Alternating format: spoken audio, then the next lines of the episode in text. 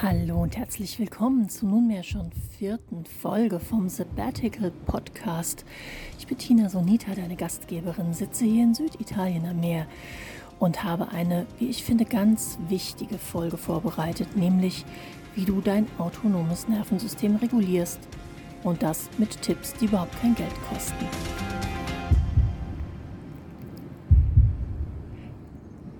Unser autonomes System ist ein Wunderwerk.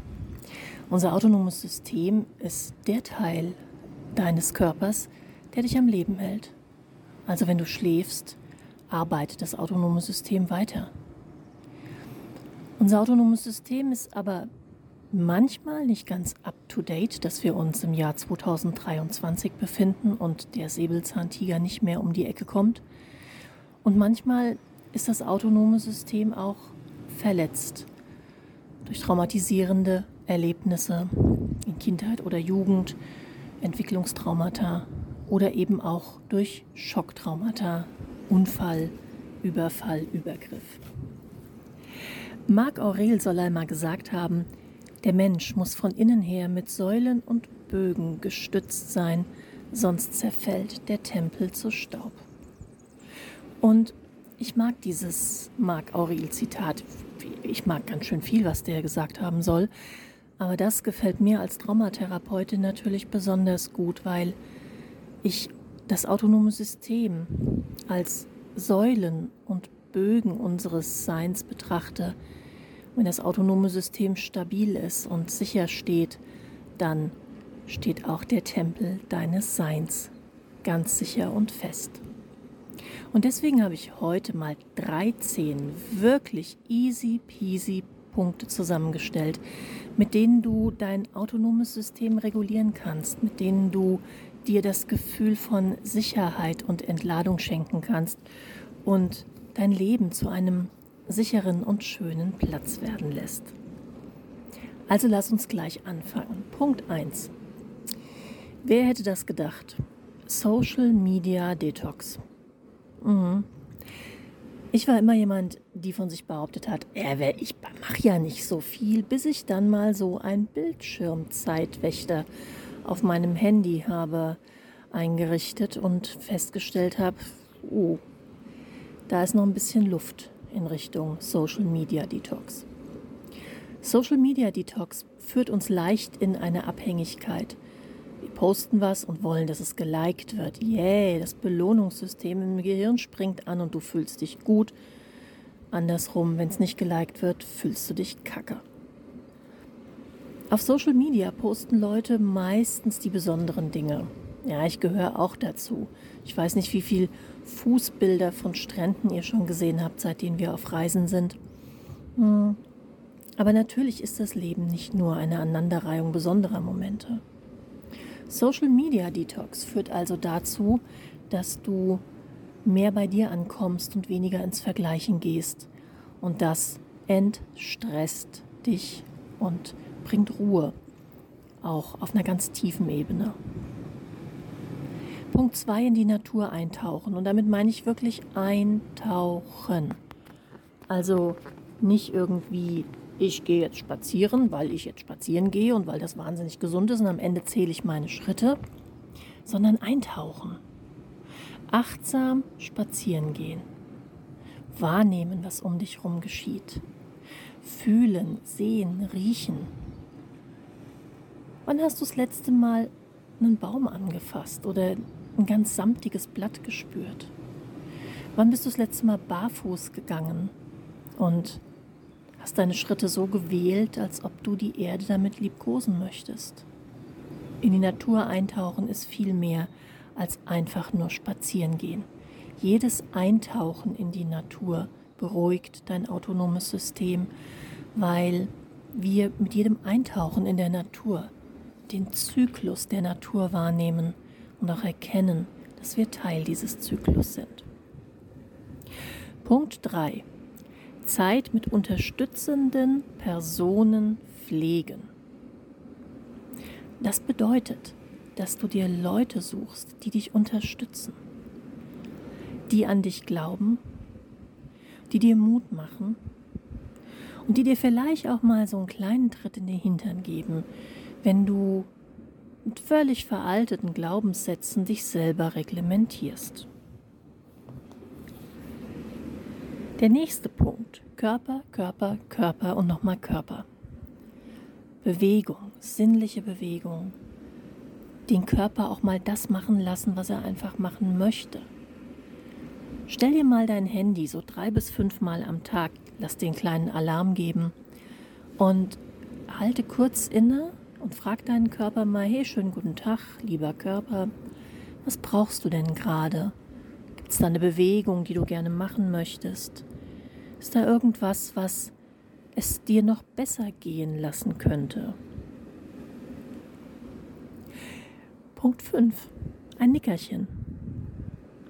Nickerchen ist richtig klasse. Nickerchen bedeutet überhaupt nicht, dass du jetzt dich zwei Stunden in ein abgedunkeltes Zimmer legen musst, sondern einfach mal Füße hoch, Augen schließen und kurz auschecken dem Körper und auch deinem autonomen System eine Ruhephase gönnen. Aus dem Hamsterrad aussteigen, bei dir ankommen. Punkt 6. Glimmermomente. Diejenigen von euch, die bei der letzten Masterclass dabei waren, kennen den Ausdruck Glimmer schon. Aber ich möchte ihn kurz erklären. Wir haben Triggermomente, das sind die, die uns eben negativ berühren, die uns heiß laufen lassen, die unerwünschtes Abwehrverhalten zum Beispiel in uns auslösen. Und dann gibt es die Glimmermomente. Das sind die Momente, wo du da stehst und es macht so, wow. Meistens sind das kleine Sachen, die ganz leicht verloren gehen, wenn wir uns nicht der Achtsamkeit verschreiben. Glimmermomente die kleinen Staunmomente, die kleinen Wunder des Alltags, die du nur dann erleben wirst, wenn du achtsam durchs Leben gehst. Der nächste Punkt, den liebe ich ganz besonders. Visualisiere deinen Kraftort oder deinen Happy Place.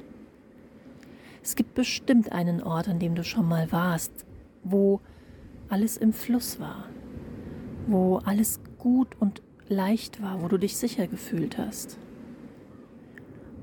Visualisiere diesen Ort so oft wie möglich. Weil wenn du ihn ganz arg oft visualisierst, fällt es dir auch leicht, an diesen Kraftort in Gedanken zurückzukehren, wenn es dir mal nicht gut geht. Wenn du erst dann anfängst, damit deinen Kraftort zu visualisieren, wenn du eh schon im roten Bereich bist, dann wird das vielleicht eine ganz schön herausfordernde Aufgabe. Wenn du dir aber zum Beispiel jeden Tag einen kleinen Ausflug zu deinem Kraftort gönnst, dann, ja dann, fällt dir das auch leicht, wenn es wirklich mal haarig wird. Der nächste Punkt, Grenzen. Lerne Grenzen zu setzen. Mach dir bewusst, du setzt Grenzen für dich. Und alleine schon dieser Satz, ich setze diese Grenze für mich, bringt so ein Aufatmen ins autonome System. Grenzen setzen heißt deinen Raum einfordern. Und wenn du deinen Raum einforderst, wird deine Umwelt damit beginnen, deinen Raum zu akzeptieren.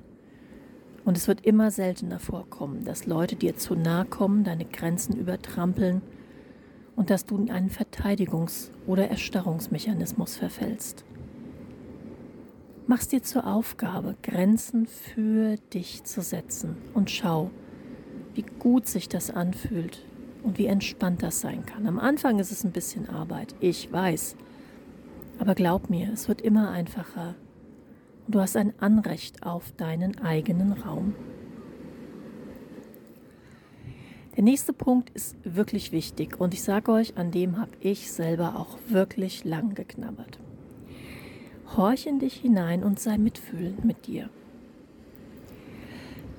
Mein autonomes System ist das, was wir im Somatic Experience als Hyperarousal, also überwachsam, überachtsam bezeichnen.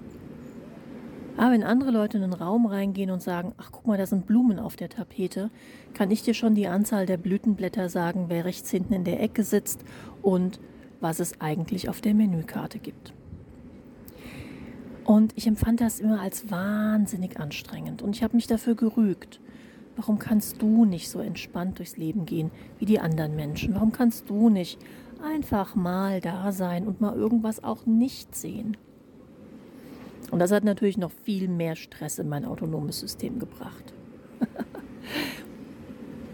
ich habe dann irgendwann gelernt, wenn wieder diese Überwachsamkeit, diese, diese unglaublich scharfe Wahrnehmung einklickt, kurz innezuhalten und dieser Wahrnehmung zu danken.